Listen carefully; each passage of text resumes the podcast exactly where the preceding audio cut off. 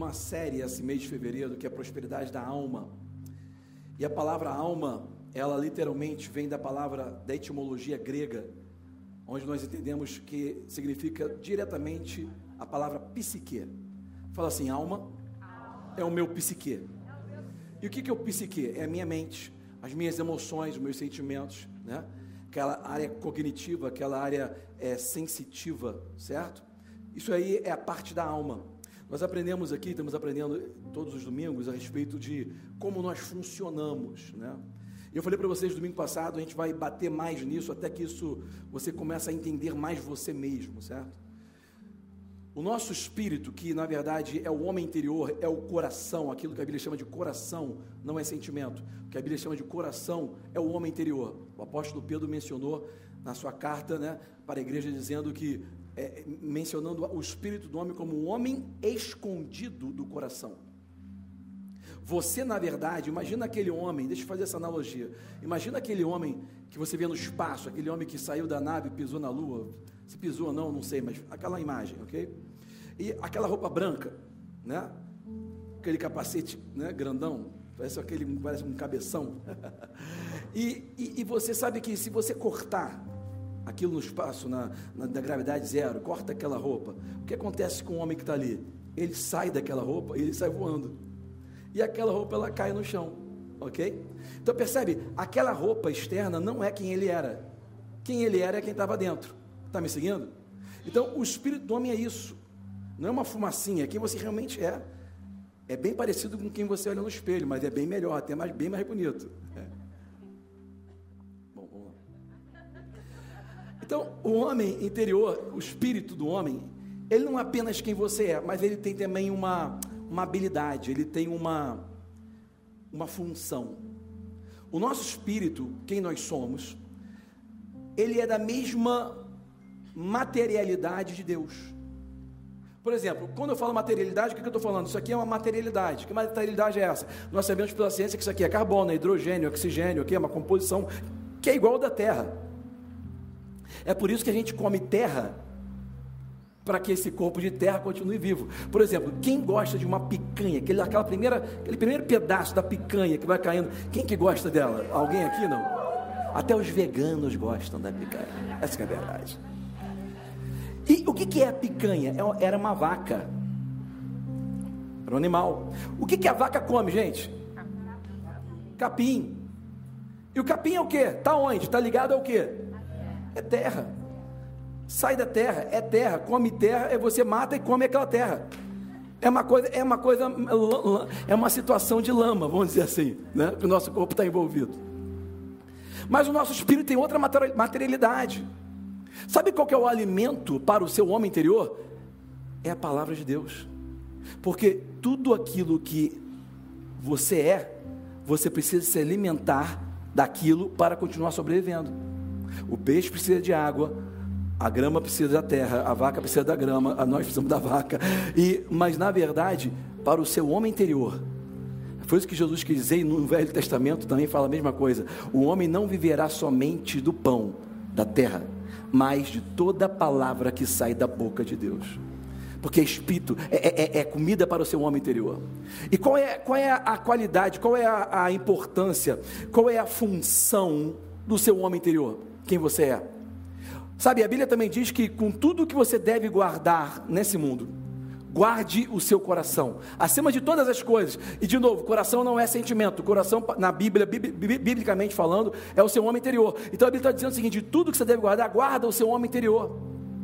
Por quê? Porque dele provém as saídas para a vida. As saídas para a vida.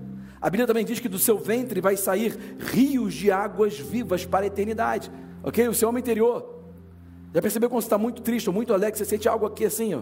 Quando você riu demais, aquela alegria vem, você sente algo aqui. Sabe, do seu ventre sai rios de água viva. Quanto mais sensível você fica ao Espírito Santo, você, você, você começa, é, até a questão do jejum, né? Hoje a ciência já provou que o jejum intermitente, por exemplo, é algo beneficial até para a sua saúde, cura até doenças, ok? Mas a Bíblia já está falando isso há muito tempo, porque o jejum não tem função apenas para se consagrar, mas também para te autocurar, ok? Aquilo que a ciência hoje chama de autofagia. O corpo comendo ele mesmo, vai produzir é, células novas e vai trazer curas para todas as doenças do nosso organismo. O homem interior, ele tem uma função, e qual é a função? Ele produz, sai as saídas da vida. O que, que é a alma? A alma, como eu falei domingo passado, é como se fosse um sentinela. Imagina um sentinela na porta de entrada do seu coração. Ali está o seu coração. O seu coração ele vai produzir as coisas, é o seu homem interior. A materialidade celestial tem poder de criar. Como Deus criou todas as coisas materiais nesse mundo, deu forma nesse mundo, o seu homem interior, que é da mesma materialidade celeste, também tem o mesmo poder de criar as coisas da forma ao nosso mundo aqui ao nosso redor. Quem está me seguindo? Então, a sua alma é como se fosse um sentinela que está aqui, ó, com um cetro, está aqui com uma, uma lança e ele, ele, a alma é que decide o que, que vai entrar de informação para o coração. É por isso que a Bíblia diz: de tudo que você possa guardar, guarda o seu, porque dele provém as saídas para a sua vida. Então a alma é que decide. Nós, como nenhuma outra geração, essa geração, como nunca antes, está sendo bombardeada, como nunca antes, com informação. Até pouco, algumas décadas atrás, a gente tinha informação, mas não tanto quanto agora. Concorda comigo? Hoje o mundo está cada vez mais conectado. O que está acontecendo na China agora, tu abre seu celular na tua mão e tu vê. É tanta informação, nós estamos sendo sucumbidos com informação, que a gente tem que ser mais zeloso para poder realmente impedir que essas informações entrem. A alma é responsável para filtrar, para decidir o que vai entrar. E o que você decidir que vai entrar é aquilo que vai ser produzido no seu mundo. Quem está me seguindo? Então perceba que a alma, e essa, essa, essa série sobre a prosperidade da alma, a prosperidade do psique, das emoções, dos sentimentos, é muito importante. Eu vou voltar a essa série, eu acho que eu vou voltar sempre a essas séries, sabe? Da, da prosperidade da, do espírito, né? Nós já aprendemos no mês passado, como que ele produz, da alma e depois a física, da cura física e da material, da, da prosperidade material ao nosso redor. Tudo isso é plano de Deus e propósito de Deus. Então a alma, é, ela é o sentinela e o corpo, esse corpo físico, ele simplesmente colhe ou vive as consequências daquilo que a alma permitiu entrar e o seu espírito produziu. Rapidinho. Três maneiras que nós temos de viver nesse mundo. Esses são dois tópicos básicos que eu tenho pregado já vários, vários domingos, né? Eu tenho que sempre bater aqui para poder chegar onde nós vamos chegar hoje. Existem três maneiras de viver. A primeira maneira de viver é aquilo que nós chamamos de maneira cultural de viver. É a maneira que todo mundo está vivendo aí fora, a maneira cultural como a, a sociedade pensa, como a, a, mídia pensa. E eu botei número um, ao invés de escrever cultural, eu botei afundando, porque a maneira cultural de se viver está sempre afundando. A maneira cultural de um homem viver num casamento, por exemplo, é ter várias amantes, é ter, é, é, às vezes o cara tá, tem um viciozinho de uma drogazinha, um cigarrinho, uma bebida, uma coisa, coisas para suprir uma necessidade que ele sabe que ele tem, mas ele nunca alcança, né? É, é aquela coisa que o, o profeta Mick Jagger cantava, I can get no satisfaction, né? I can get no. Alguém? Por que, que o Mick Jagger está com aquela boca daquele tamanho e nunca conseguiu se satisfazer? Porque ele está buscando a satisfação no lugar errado. Não vai ser as drogas, não vai ser as prostituições, não vai ser as, as, as, os apetites da carne que vão saciar uma fome e um buraco espiritual. Só pode preencher o teu coração aquele que o criou. Quem está comigo?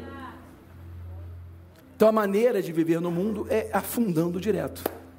E depois a pessoa pergunta assim: por que, que Deus deixa isso? Por que comigo não acontece? Hum, meu irmão, tu vive afundando. Tem a segunda maneira de viver nesse mundo, que é a maneira religiosa.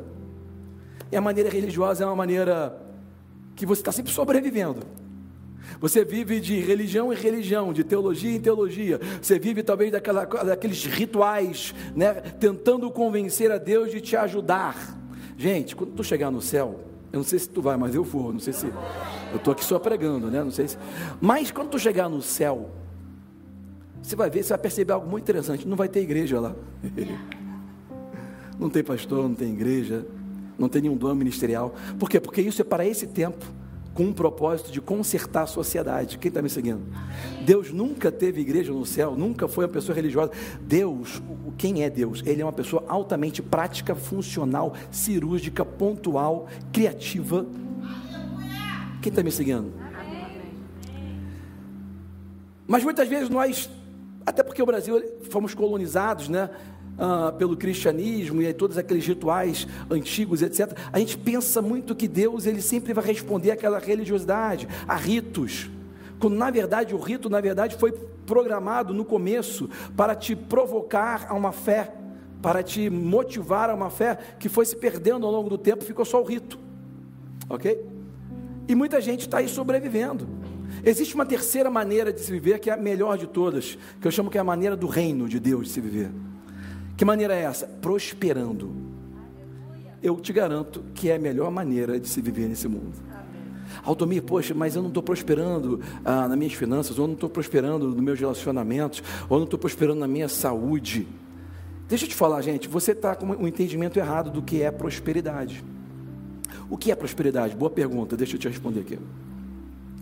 O que é prosperar? Olha o que está escrito ali: prosperar é você dar o seu melhor com os recursos que você tem na situação que você está enfrentando. Quem está comigo? Muitas vezes a pessoa olha de fora e pensa assim: poxa, ele prosperava tanto, agora não está prosperando muito. Por quê? Porque às vezes não está com um carro do ano, porque a casa não está com manutenção para fazer, ou porque, sei lá, os filhos estão com problema. E você pensa, poxa, ele não está prosperando como antes. Deixa eu te falar uma coisa. Prosperar não é você estar tá o tempo todo tendo, sobrando ou, ou, ou mostrando que está próspero. Prosperar é você dar o seu melhor com os recursos que você tem na situação que você está enfrentando. E por que, que eu digo que isso é prosperar? Porque deixa eu te falar, quando você entende isso, você não desiste. Tem momentos na vida que só de você não desistir, você está prosperando. Porque você tem todas as razões do mundo para desistir. Você tem todas as razões do mundo para jogar a toalha. Você tem todas as razões do mundo para dizer não dá mais. Mas só porque você continua dando o seu melhor, com os recursos que você tem, na situação que você está, você já está prosperando. Quem está comigo, gente? Então não é você ter muito, deixa os outros julgarem e dizerem, não interessa o carro que você tem hoje, onde você está morando, se a conta está vermelha, tá, não interessa, continua dando o melhor que você tem, com os recursos que você está na mão, no momento que você está vivendo. Só de você não desistir, tem horas que você, só de você não desistir, você já está prosperando. Ah, meu, meu casamento está ruim, irmão. Só de você estar tá continuando casado, tu já está prosperando. Quem está me seguindo? Porque por muito menos outros lá fora já, já desistiram. Você está enxergando isso aí, gente? É bom ou não é? Lê comigo aí. Não sei se ficou muito pequeno. Pega a tua Bíblia no seu celular, no seu iPad, na sua Bíblia de papel. Bota em Lucas capítulo 1. E eu quero ler essa passagem com vocês. Uma passagem icônica, conhecida, que fala a respeito de uma de uma profecia, de uma revelação de algo que iria acontecer, de um advento, algo que iria chegar. Deus sempre anuncia antes algo que está vindo. É que muitas vezes a gente não está escutando, a gente até ouve, mas não está escutando, não está percebendo. No tempo de Herodes, que era o rei da Judéia, que estava debaixo do Império Romano, havia um sacerdote chamado Zacarias. Para os mais antigos, quando fala a palavra Zacarias, é impossível você não lembrar de quem? Exatamente. Pelo amor de Deus, sempre quando eu leio essa passagem eu lembro do Zacarias. Esse nome, por que que, poxa vida, o nome... Tá bom, mas ele era um sacerdote. Sacerdote é um cara separado para fazer, vamos dizer ali, apresentações ritualísticas uh, para Deus, naquela dispensação, naquela aliança. Esse Zacarias, ele pertencia ao grupo de sacerdotal de Abias, está dando ali todas as qualificações, até porque você não pode, isso aqui foi escrito para os gregos, né? E você, o Evangelho de Lucas foi escrito para os gregos, e você vai perceber uma diferença entre evangelhos, porque cada evangelho ele foi escrito para um público, ok? O Evangelho de Mateus ele foi escrito para os hebreus. É por isso que ele começa falando a linhagem de Jesus, porque um judeu ele não te respeita pelo que você tem hoje, mas por quem foi teu pai, quem foi o teu avô, quem foi o pai do teu avô, tá me entendendo? Você tem que entender a linhagem. E aqui Lucas ele trouxe um pouco de registro de qualificação para que houvesse crédito na vida de Zacarias. Então ele era de uma linhagem sacerdotal de Abias, Isabel, sua mulher também era descendente de Arão, olha a qualificação, olha, olha da linhagem que ela veio. Ambos eram justos aos olhos de Deus, eram pessoas íntegras, corretas, obedecendo de modo irrepreensível a todos os mandamentos e preceitos do Senhor. Mas eles não tinham filhos, porque Isabel era estéril. E ambos eram de idade avançada avançada para ter filhos. Os historiadores cristãos calculam que ambos tinham mais de 60 anos. Certa vez, estando de serviço o seu grupo, porque eles eram organizados e os sacerdotes tinham ah, as suas funções, eram sorteadas, era, era um colegiado bem organizado. Zacarias estava servido como sacerdote diante do Senhor. Ele foi ali, ó, ele foi escolhido por sorteio naquele dia para estar ali, servindo. E eu quero te falar uma coisa sobre essa, esse ritual judaico, de como se apresentar a Deus, ok? Que até hoje eles fazem lá, mas nessa época eu acho que o pessoal era. Não é que tinha mais fé, mas era vivia mais em prol da, da prática, certo? É, é o seguinte: tem o Santo dos Santos, que é o lugar onde se apresentava, que é um lugar, uma câmara interna, né? Tem uma, tem uma outra câmara no meio e tem uma outra câmara que ficava todo mundo lá fora. Só entrava no Santo dos Santos o sacerdote que era escolhido, o cara tinha que estar irrepreensível, cara. Várias passagens no Velho Testamento dizia, ele entrava até com uma corda amarrada e tinha vários sinos na corda, porque enquanto ele estava andando, fazia o barulho dos sinos, trilim, Trilim, ok? Porque enquanto está fazendo barulho, o pessoal lá fora estava entendendo que ele estava vivo. Porque você entrava na presença do Senhor Deus, grande Elohim, e você estava, não estava irrepreensível, totalmente justo, você morria fulminado. Acontecia uma coisa, pau, caia no chão. Aí ficava muito tempo sem fazer barulho, irmão, pode puxar a corda que o cara já foi. Então, quando você vê que a Bíblia falando que ah, Zacarias entrou ali naquele dia, tinha sido sorteado, ele tinha que estar em dia ali com Deus. Ele estava servindo como sacerdote diante de Deus, foi escolhido conforme o costume para entrar no santuário, no santo dos santos do Senhor, e oferecer o incenso. Chegando a hora de oferecer incenso, olha o que aconteceu. O povo todo estava orando do lado de fora, a pessoa não podia entrar. Então, um anjo do Senhor apareceu a Zacarias. Gente, olha o susto que o cara levou. À direita do altar do incenso tem uma, ele teve uma teofania, uma aparição celeste, vista a olho nu. Quando Zacarias ouviu, a Bíblia ela é muito, é uma oratória muito polida, né? Perturbou-se e foi dominado pelo medo. Na verdade, o cara entrou em pânico. O cara viu um anjo, o cara servia a Deus, mas nunca tinha visto. Quando o cara viu, irmão, o cara ficou desesperado. Imagina se tu vê um anjo, já já. Eu já pedi a Deus para vocês começarem a ver anjo aqui dentro. O anjo lhe disse: não tenha medo. Cara, quando Deus aparece para a gente, ou quando você vai tendo experiências com Deus, ou quando você ouve a palavra dele, você vai perceber uma característica. Deus sempre quando se apresenta, sempre quando se revela a você, a primeira coisa que ele fala é: não tenha medo. Porque onde há medo não há fé. Quem está me seguindo? O oposto da fé não é dúvida.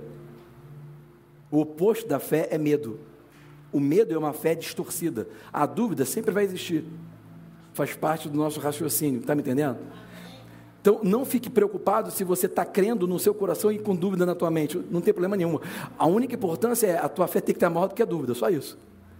Porque você continua em movimento, continua andando pela fé. Está me seguindo? Mesmo duvidando na sua mente. Contudo, quando você tem medo, tu paralisa. Quem está me seguindo?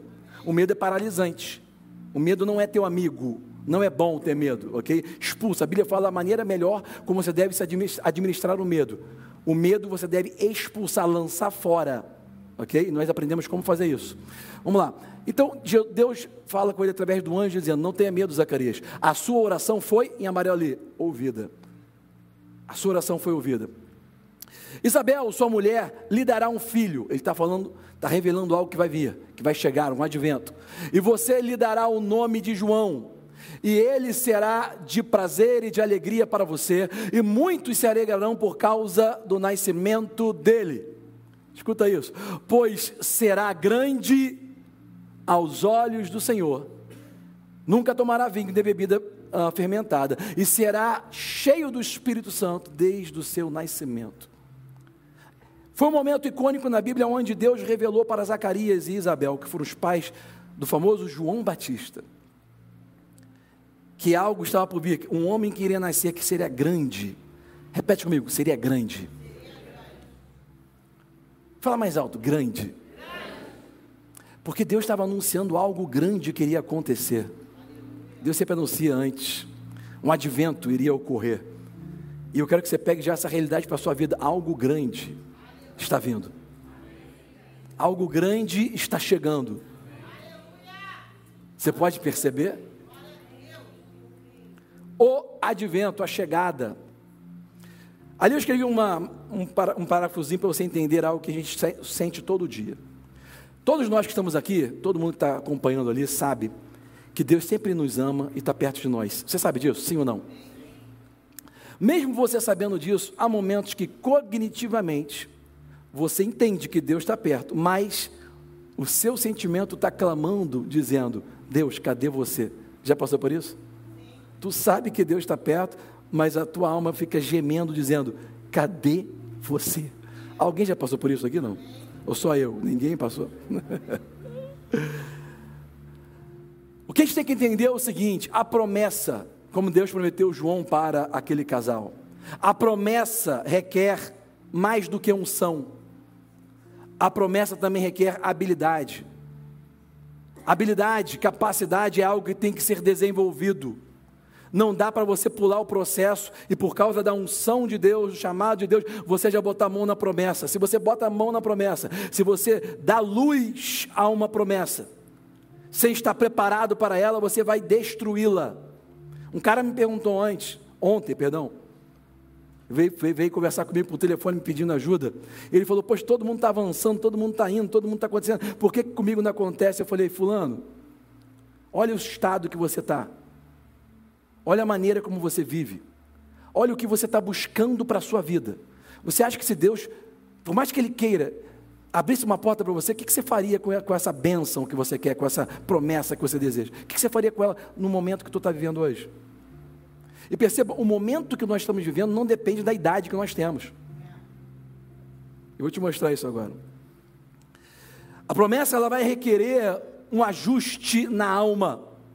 Muito importante ali em cima. A promessa vai requerer um ajuste na alma. De novo, para você viver a promessa, você tem que, ter, tem que estar em movimento. Essa transformação, esse ajuste, não é uma vez só. É algo que você tem que fazer continuamente enquanto está respirando na terra. Quem está me seguindo? São ajustes em cima de ajustes, ok? É, é, não é uma preparação. Por exemplo, tem pessoas que, sei lá, conheceram a Deus, eh, se aproximaram de Jesus, começaram a andar pela fé, fumava muito, ou bebia muito e parou, e pensa que isso foi a obra de Deus na vida dele, já está liberto. Não, gente. É apenas uma limpada, já deu uma Deus, já deu uma limpadinha, ok? Ali é apenas o começo. Deus tem muita coisa para fazer por você e através de você nessa sociedade. Quem está comigo? Então a promessa, ela demanda habilidade para receber. O propósito demanda restrição. Tem coisas que eu quero fazer, que eu poderia fazer, mas que eu não faço porque existe um propósito acima da, do meu desejo. Jesus, quando estava para ser crucificado, a gente viu aqui uma imagem aqui no encontro com Deus, aquele momento daquele filme maravilhoso e terrível do Mel Gibson, né, que mudou o mundo, abalou o mundo, a paixão de Cristo. E nós vimos aquela imagem tão pesada, né, que ele botou a câmera em cima, o sangue espirrando. Né? Ninguém nunca tinha feito um filme assim antes, revelando as últimas 12 horas de vida de Jesus antes de subir a cruz. E você vê aquele, aquela coisa que Jesus passou, e ele apanhou daqueles romanos, e deixa eu te falar, romano gosta de bater, aquele soldado romano gostava, ok? O pessoal estava tudo demoniado, era tudo gostava de sangue. E o chicote tinha garras nas pontas de ferro, que quando batia, agarrava na pele, e quando puxava, arrancava tudo. Você pensa que era só aquele chicotinho? Jesus todo sanguentado, todo rasgado, né, jogou aquele pano em cima depois para ir falar com Pilatos, que era o governador da Judéia, que era o representante de César do Império Romano. César era o nome que se dava para o monarca, para o imperador, ok? Codinome. Então ele representava o César. Jesus então foi indagado por Pilatos, Pôncio Pilatos, dizendo assim: Você não vai se defender?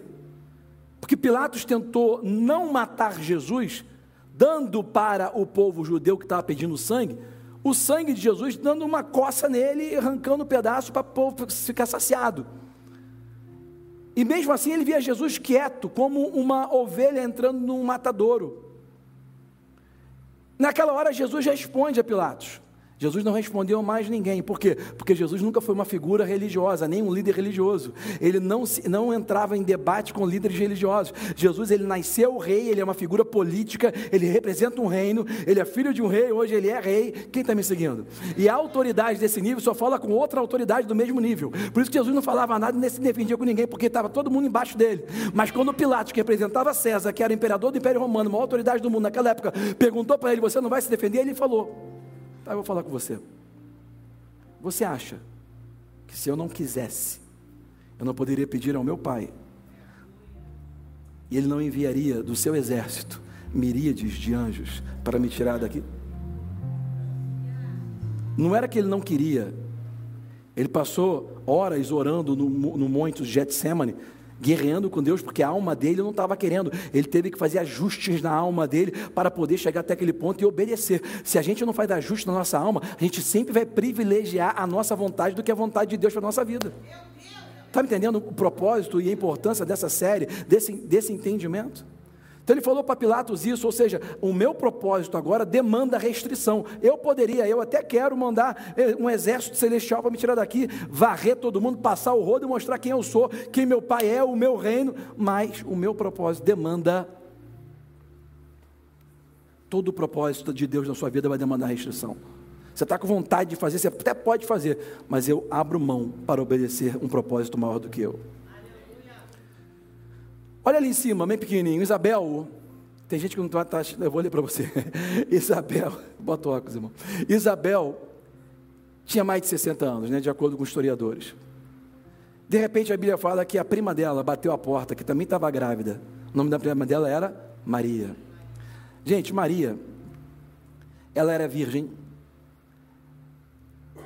Ela concebeu uma concepção imaculada e ela tinha mais ou menos em torno de 14 anos por aí, porque casavam-se muito cedo. Ela era uma adolescente, novinha, já estava grávida. Isabel tinha mais de 60 quando engravidou. A porta bate, a prima dela. Eles, elas tiveram um encontro, aquele, icônico, aquele encontro foi icônico, marcante na Bíblia, né? É o encontro onde Maria encontrou com Isabel e o ventre de Isabel, onde estava João Batista, quicou, porque percebeu a unção do ungido de Deus estava no ventre de Maria. Quem está me seguindo? João estava nas águas, Jesus estava nas águas. Que águas são essas? Do útero da mãe. O próximo encontro dos dois seriam nas águas do Rio Jordão. Se encontraram nas águas de novo. E nos dois encontros nas águas, houve uma grande explosão do o kick do Espírito Santo, ok? Mas eu quero que você leia aqui comigo bem grande. Maria não engravidou nova porque ela era melhor do que Isabel, que engravidou velha, mas porque Deus podia confiar que Isabel ia saber esperar. Deixa eu te falar uma coisa, irmão. João Batista foi aquele que endireitou o caminho para Jesus. A Bíblia chama que ele, ele foi um dos maiores, nascido de mulher. O próprio Jesus disse: Não houve maior do que ele. Ele foi o cara que preparou o caminho para o ungido de Deus. Isabel não poderia engravidar mais nova ou antes, quando ela queria, ok? Porque senão João Batista ia estar muito velho e quando Jesus nascesse não ia dar tempo de ajeitar, já tinha esquecido o caminho. Quem está me seguindo? Então ela tinha que engravidar no momento certo, mesmo ela era estéreo, passou muito tempo engravidou no momento certo. Se encontrar, uma estava velha, outra estava nova. Para quê? Para que os dois pudessem estar no mesmo tempo aqui na terra. Quem está me seguindo? na plenitude dos tempos. Está seguindo? Então, não foi porque Maria foi escolhida, gravidou nova, a outra teve que sofrer mais porque Deus queria, não. É porque Deus ele é, ele é funcional, ele tem um propósito, ele é cirúrgico, ele é peculiar, ele é criativo, ele atua de maneira funcional. E muitas vezes a gente não entende, a gente bota o sentimento no meio. Deus ele pergunta para você hoje: será que eu posso confiar em você para o propósito que eu tenho para você? Deus ele pôde confiar em Isabel, Olha esse próximo slide aqui. Deus pôde confiar, lá em cima, que Isabel iria continuar sendo produtiva, mesmo sem produzir nada, porque ela é estéril. O que eu estou querendo dizer com isso? De maneira muito funcional, tá? A concepção de Maria foi imaculada, foi ou não foi? A de Isabel não.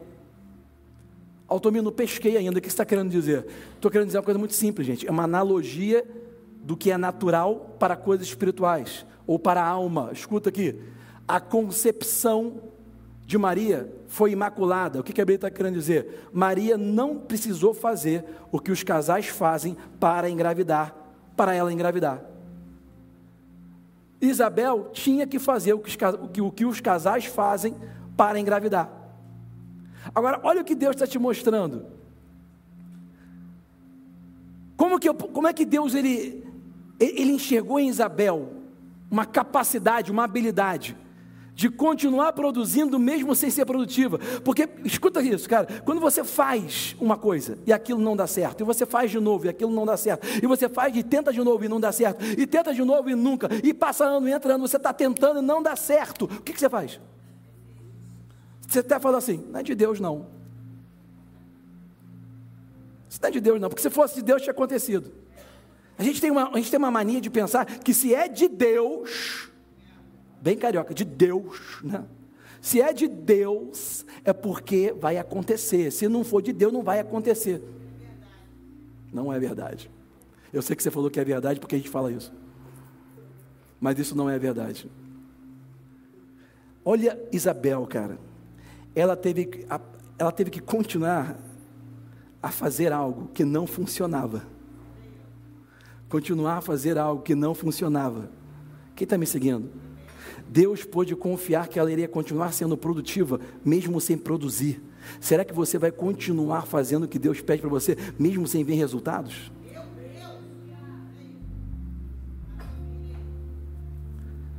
Essa é a arma secreta, estou terminando. Paciência. Cara, essa palavra parece ser uma palavra pesada, né? Eu odeio, ah, não fala de paciência comigo, não. Tem que ter paciência de Jó. Quem já falou isso? Sabe o que historiadores cristãos dizem que o tempo que Jó passou por aquele problema, sabe quanto tempo foi?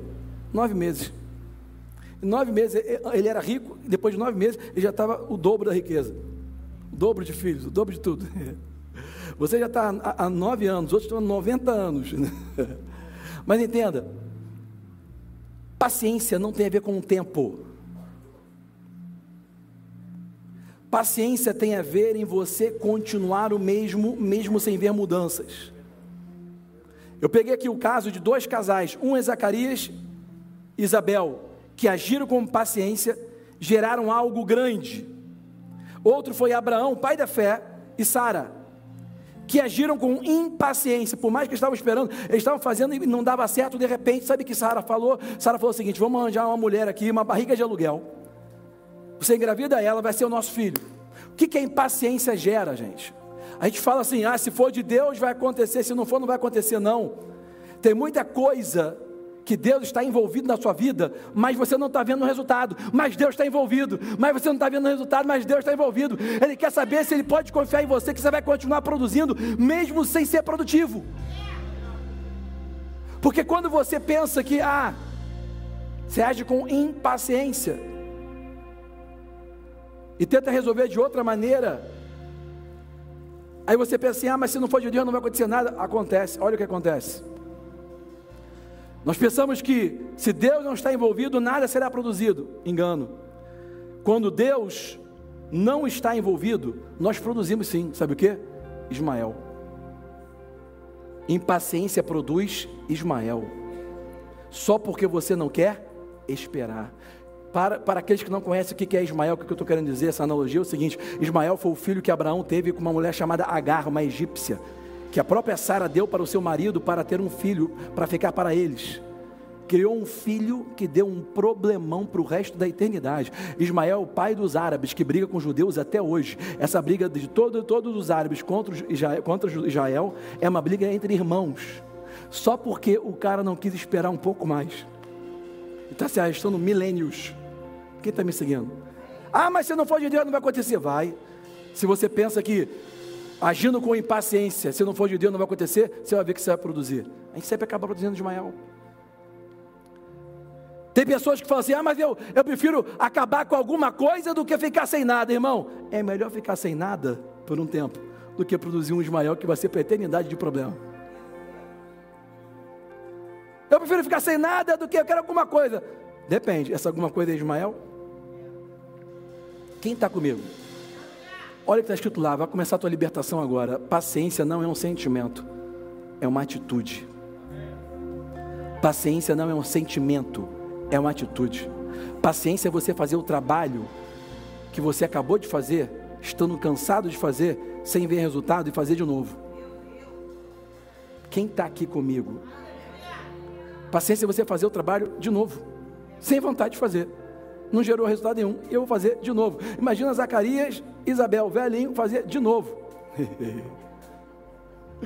sem pílula azul, sem nada, fazer de novo. Quem está me seguindo? Os mais, os mais velhos, os casados. Estou falando com os casados aqui, amém? Vou terminar agora. Lê aquilo comigo ali. Paciência é a capacidade de você prender o impulso, de agir impacientemente, enquanto está lidando com a frustração do atraso. Ontem, meditando nessa palavra, veio isso na minha cabeça. É você prender o impulso. Porque a gente tem um impulso. Tem ou não tem? Aquilo que se age por impulso aquilo que você haja por impulso, porque você é, naquele momento do impulso é você desistindo da paciência, desistindo de ser quem você era, para você fazer uma coisa diferente, porque você não aguenta mais a frustração do atraso. É verdade ou verdade, gente? A gente está falando sobre prosperidade da alma. Escuta, arma secreta para você ser próspero nas suas emoções, alma secreta para você ser próspero na sua mente. Aprenda o princípio de Zacarias e de Isabel.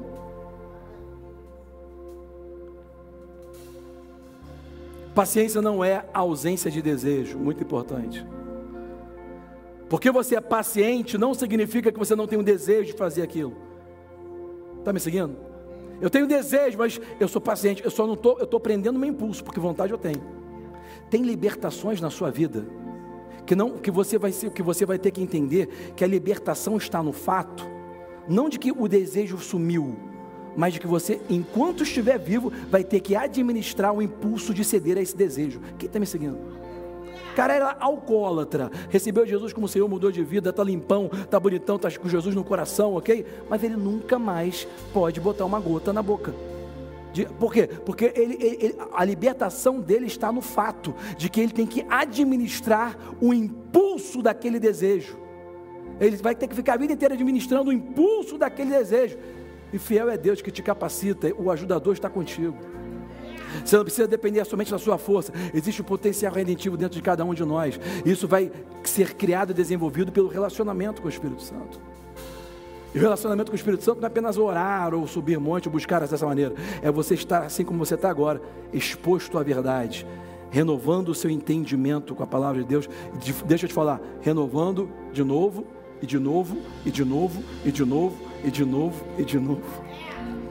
Por que, é tão importante o trabalho que nós fazemos com os PGs, que são as células familiares durante a semana? Porque é uma oportunidade para você de novo se envolver durante a semana, num dia da semana, onde você está cheio de preocupações, cheio de impulsos, de desejo, de vontade de largar tudo, aí você se prepara, você se dedica a alguma coisa mais. Deixa eu te falar uma coisa muito real. Desculpa se eu estou sendo muito real hoje, mas deixa eu te falar uma coisa que é para benefício da sua vida. O ser humano, nunca muda se ele não tiver que mudar. A gente nunca paga o preço, nunca anda mais, nunca se esforça mais se a gente não tiver que fazer aquilo. A gente tem que ser obrigado.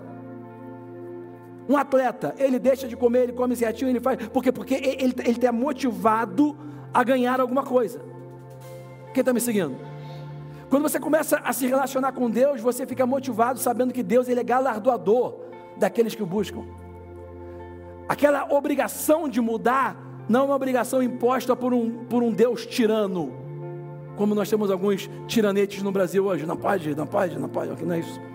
É que Deus ele tem algo muito maior ele está anunciando um advento, ele está anunciando uma chegada, ele está anunciando algo que vai ser grande na tua vida, ele está anunciando algo que vai beneficiar a sua vida, da sua mulher e de muitos que vão ficar mesmo depois que você foi embora. Deus é o mesmo ontem, hoje e eternamente, ele está anunciando algo grande que está por vir, e ele quer saber se ele pode contar com você. Para isso você vai ter que usar a arma secreta da paciência. Está vindo. Algo grande está chegando. Quem está me seguindo? Não desista agora. Entenda, paciência não é um desejo, mas é uma habilidade de você administrar o desejo com sabedoria, de você adiar prazeres imediatos por valores e recompensas a longo prazo. Quem está comigo, gente? Fica de pé aí onde você está comigo. Eu quero fazer uma oração específica hoje, por você que está prosperando. Altomir, eu estou mal, não estou bem, eu estou impaciente. Eu sei, mas você não desistiu ainda. Se você ainda está dando o seu melhor, com os recursos que você tem, na situação que você está vivendo, mas está sentindo um grande, uma grande pressão de jogar tudo para o alto, de realmente desistir ou de. Só o Espírito Santo sabe que você está vivendo, né? Sai do seu lugar, vem aqui na frente, eu quero fazer uma oração por você. Altomir, eu estou assim hoje. Eu quero trocar minha impaciência por paciência. Eu quero trocar a minha tristeza por alegria. Eu quero trocar a minha, a minha fraqueza por força. Eu, tenho, eu preciso disso hoje. Se você está aqui hoje, vem aqui na frente. Eu sei que todo mundo aqui está enfrentando situações. Eu sei que todo mundo aqui está enfrentando momentos. Mas tem pessoas aqui que estão prestes a desistir. É com você que eu estou falando. Você está assim, a todo dia no fio da navalha. Todo dia eu acordo, eu estou no fio da navalha. Eu não sei se hoje que eu vou desistir. Eu sonho em desistir. Eu sonho em jogar tudo para o alto e fugir. Deus ele tem uma, uma, uma, uma, uma veste para ser trocada. Vem para cá, ó. chega aqui para cá, Calinho. Traz, traz o pessoal para cá, vem para cá. A Bíblia diz que Deus ele troca nossas vestes de tristeza por alegria. A, nossa, a Bíblia diz que Deus ele tem é, a alegria dele é a nossa força, que ele tem é, ele é o Pai de misericórdias. Ele tem força para nos dar, ele tem escape para nos dar, que vai ser produzido no seu homem interior. Todo mundo que está aqui na frente, chega aqui mais pertinho de mim. Ainda tem mais gente para vir, chega aqui mais pertinho de mim.